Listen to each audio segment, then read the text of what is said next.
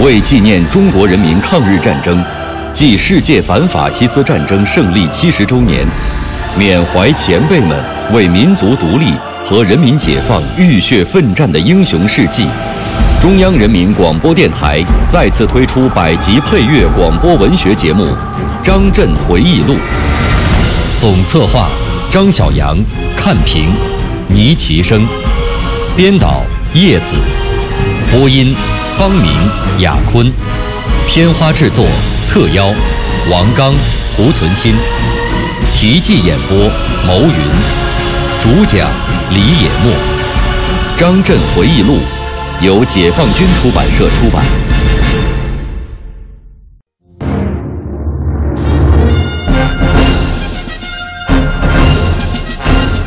八路军首战平型关，歼灭日寇千余人，这是全面抗战以来中国军队取得的第一个重大胜利，对全国军民鼓舞很大。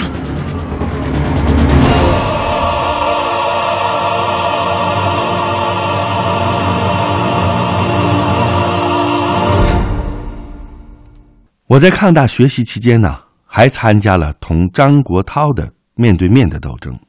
这场斗争开始的时候，张国焘还有一定的欺骗性，红四方面军也有个别同志对他的错误一时认识不清，有的还要把张国焘抢出去，回到大别山打游击，甚至有人准备从延安城门的下水道把枪支偷运出去。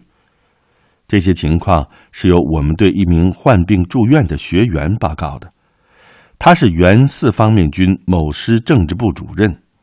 学校领导得知此事之后，立即采取了行动。那个时候，我们都是带着手枪来上学的。四方面军的军师级干部有的还带了警卫员，甚至警卫班。为了避免发生冲突。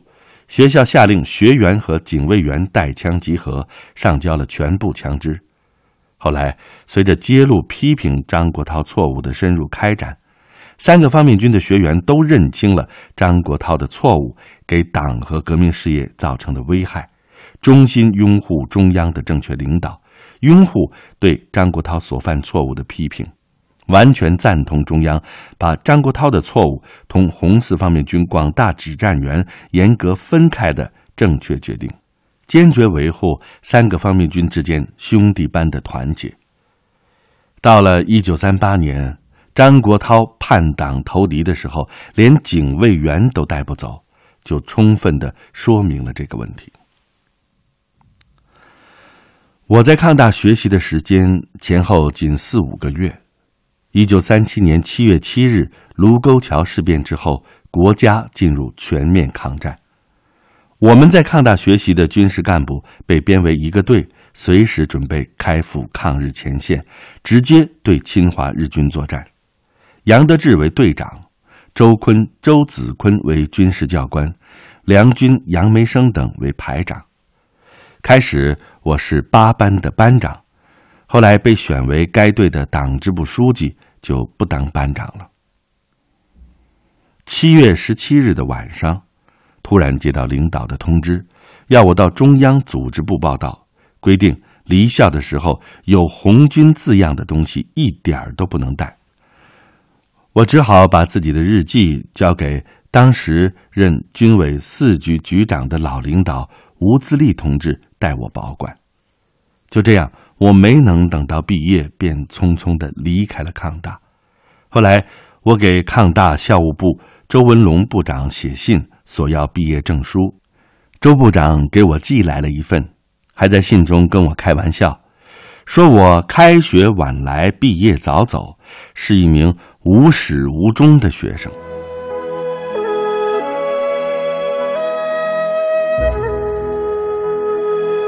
我从一九三零年参加红军起，由一个懂事不多的少年，逐步锻炼成长，成为一名红军干部。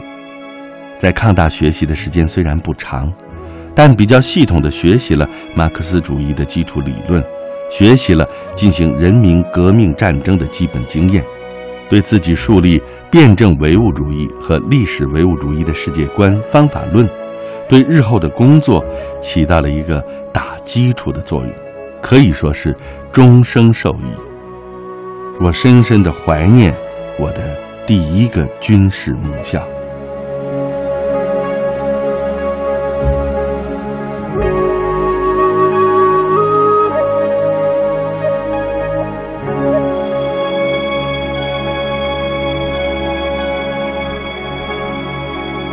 据中组部报道的时候，我原以为会马上奔赴抗日前线，但是没有想到，等待我的却是一项新任务——去太原做秘密联络工作。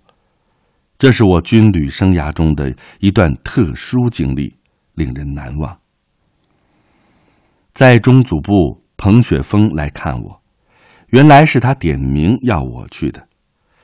一九三七年七月十八日，我随彭雪枫搭乘朱德总司令的汽车离开了延安。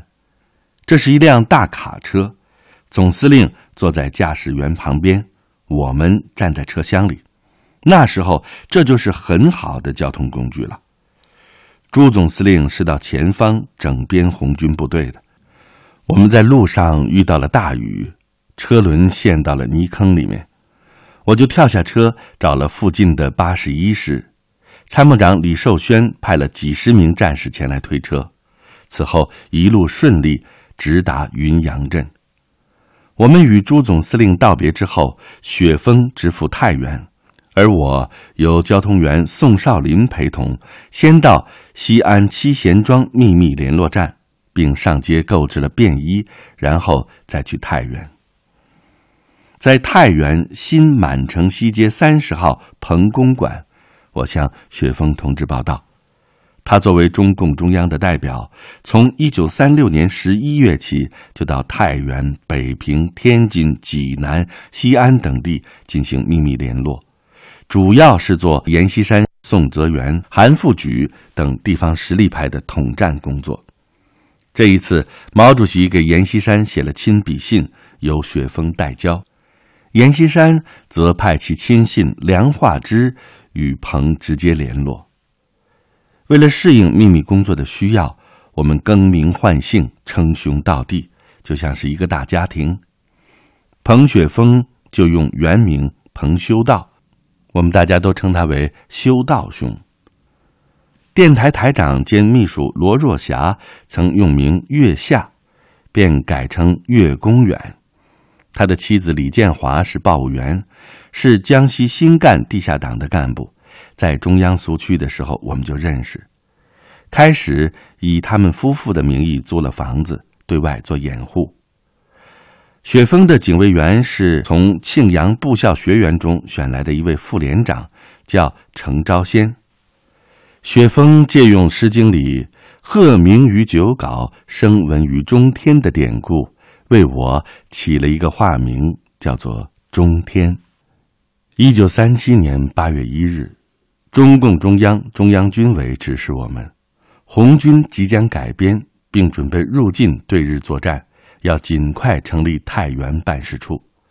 十日，又收到毛泽东主席的电令，太原办事处立即开设，以彭雪枫为主任。连续接到电报，看来形势发展很快。于是我们加紧了各项准备工作。一天早上，雪峰对我说：“中央已告知张经武在山东做秘密工作的联络地点，要我们立即到济南与之取得联系。你去跑一趟吧。”这是我第一次外出执行秘密工作任务。雪峰交代的非常具体，他说：“先要同济南上层的一些社会关系取得联系。”有了立足点之后，再伺机与精武同志接头，并且强调，秘密联络点和联络暗号要记在脑子里。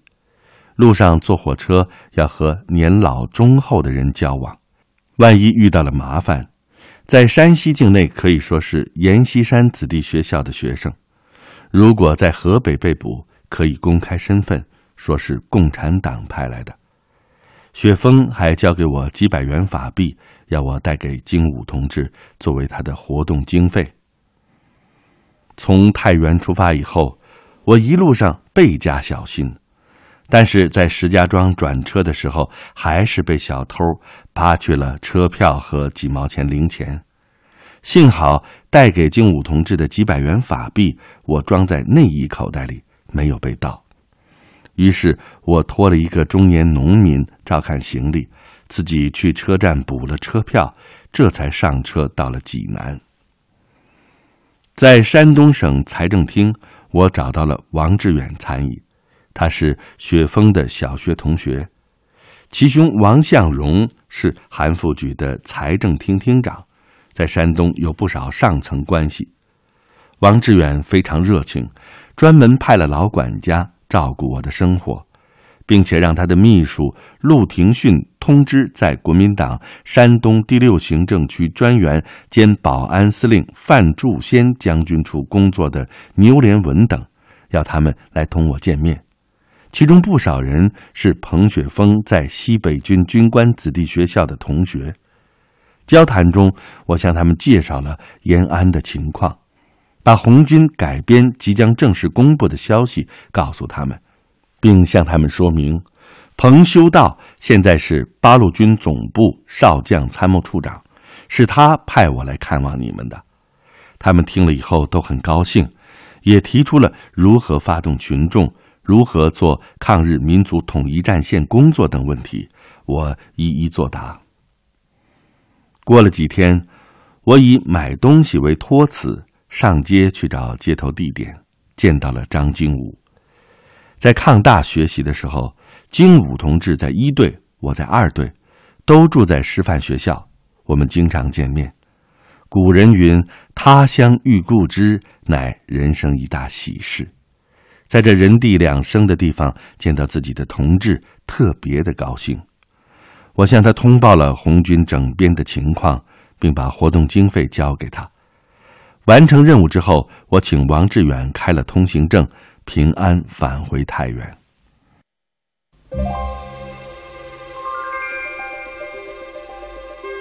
大江南北血飞红，金浦东西战逆风。为主凶魔多壮志，神州万代颂英忠。我是蒲存新。我是王刚，您现在收听到的是百集广播纪实作品《张震回忆录》第三章《烽火八年》，题记演播牟云，主讲人李野墨。八月二十五日，中国工农红军主力正式改编为国民革命军第八路军。不久，又改称国民革命军第十八集团军，仍习惯称八路军。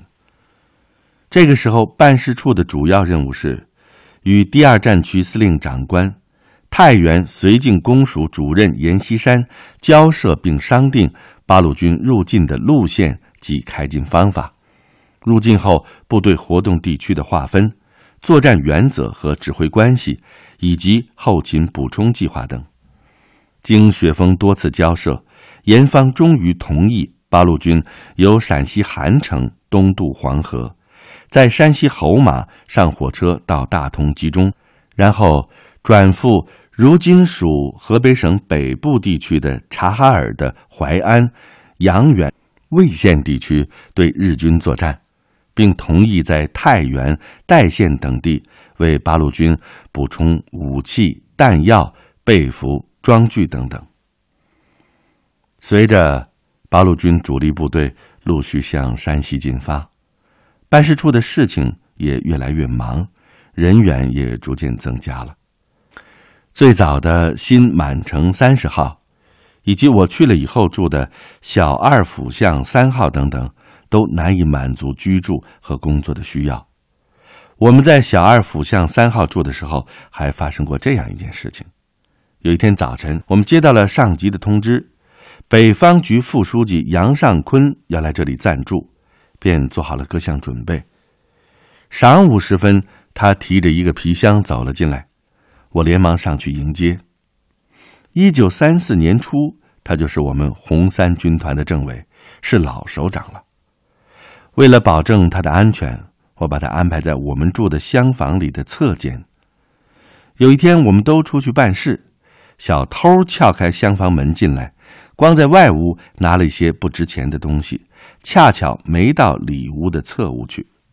解放以后，我们谈起这件事情，杨尚昆同志还说，那次还真危险，皮箱里装的是北方局的活动经费。为了寻找一个合适的办公地点。我在太原城内跑了好多地方都不理想，后来北方局组织部部长彭真推荐了成城中学。八月三十日，八路军驻进办事处在原成城中学正式挂牌办公。彭雪枫以八路军总部参谋处处长、驻进办事处主任的身份进行公开活动。我以八路军总部少校参谋的身份负责联络。接待工作，并兼任办事处总务科科长。月下是秘书，还有曾三、赵品三两位老同志，他们对外的名义是办事处的秘书。八路军少将高级参谋边章武也在这里。国民党军的军衔标志是要自己到街上去买的，回来报销。我那时候。不知道军衔如何佩戴，就问商店老板。他听了很吃惊，说：“当官的自己还不知道吗？”我也就不好再细问。开发票的时候，老板问我开多少钱，我觉得很奇怪，我就反问他：“咱们不是讲好价钱了吗？”老板见我这样，也就不说什么了。后来才知道，如果买一元钱的东西。可以开一元五角的发票，买东西的人可以从中贪污五角，商家以此来拉生意，这是公开的秘密。当时就是这样一种风气。可是作为共产党员，我自然不能去学贪污了。九月初，办事处来了两位贵宾，男的穿着讲究，女的衣着华丽，烫发，穿高跟鞋。雪峰告诉我，这是北方局书记刘少奇同志和他的夫人，是化妆来太原的。这是我第一次见到少奇同志，当时他化名叫做胡福。接着，中央军委副主席周恩来和八路军总指挥朱德、副总指挥彭德怀也先后抵达。他们在办事处召开会议，研究华北游击战争的方针部署，还多次与阎锡山和第二战区副司令长官黄绍竑等会谈，对保卫山西的作战部署、兵力使用和八路军的任务，以及发动与组织群众、成立战地总动员委员会等问题交换意见，并提出了我方的建议。九月二十五日，八路军首战平型关，歼灭日寇千余人。这是全面抗战以来中国军队取得的第一个重大胜利，对全国军民鼓舞很大。在那之后，在太原城里，各种神话我军的传言也多了起来。平型关大捷之后，中央日报、扫荡报、大公报的记者纷纷前来办事处。要求采访前线的作战情况，我呢分别做了安排。雪峰也专门与一些有名的记者，比如范长江等人接谈，对坚持与发展敌后游击战争的问题做了十分精彩的阐述。十月间，晋北防线被日军突破，阎锡山遂决定集中兵力于宁武、代县、原平一带，利用心口要隘组织新的防御。八路军以机动灵活的游击战配合友军进行心口会战。开始仗打得还不错，但是后来日军的两个师团沿正太路迂回攻击，太原东面的娘子关失守，日军迅速进占寿阳，直接威胁心口守军侧后安全，山西战局急转直下。为了推卸责任，阎锡山枪毙了按照他的命令后撤的军长李福英。李军长的女儿哭着到办事处，还送来了几支驳壳枪。雪峰亲自接待，做了一些安慰工作，交代我负责安排，并送他上火车到延安抗大去学习。忻口会战期间，办事处分工我负责与太原绥靖公署的联络工作。为了做好联络工作，我主动在盐部多交朋友。有一次，我将彭德怀副总司令关于华北游击战争问题的专著送给绥靖公署参谋长朱寿光上将，他待人热情健谈，颇有军人气度。后来，朱与我拉起湖南老乡来，我趁机请他在我方领取军用物资时提供方便，他也很爽快，当即批准我乘坐的汽车可以直接进出绥靖公署大院，还指定几名青年军官与我直接联系。当然了，这主要是由于我们党领导八路军在前方打胜仗的影响，前方打了胜仗。我们在后方办事情也就比较容易。有一天，我按照八路军总部电示，到绥靖公署要求领取十万分之一的山西省全图，因为我军入晋的时候，阎锡山不愿意向我方提供山西省全图，只给了一些晋绥边区图。我军在山西投入作战之后，情况好一些，可以正式请领，但是发放数量仍然很有限。为此，毛主席曾经数次电告彭雪枫，因为指挥作战急需，让我们通过梁化之的关系索要一些地图。由于我与绥靖公署的人事关系搞得很熟，他们当即同意我到图库里面去找。于是我很快就找全了八路军总部所需要的地图，同时我还发现库里面有三十万分之一的全国地图。我心想，这对我军的用处很大，就顺手拿了两份。看守图库的也没检查。回来以后呢，我把一份送八路军总部，一份留办事处使用。到了十月底，太原告急。阎锡山部纷纷向晋南撤退，绥靖公署也给我们办事处派来了汽车，司机不断的催问我们到底什么时候走，并且对我讲，赵主席已经走了。过了两天呢，又说阎主任也走了。这阎主任呢，就是阎锡山。当时啊，周恩来副主席正在紧张的部署敌后抗战与地下工作，经常彻夜不眠。周副主席非常镇定，坚决要等阎锡山他们走完之后，八路军驻进办事处再撤出。十一月五日，周副主席责成我侦查太原市到汾河桥一带的道路情况。第二天上午，又要我把办事处的卡车与工作人员先送过汾河桥待命，并指示彭雪枫和我带电台译电员跟在他身边。这个时候，远方已经传来了枪炮声。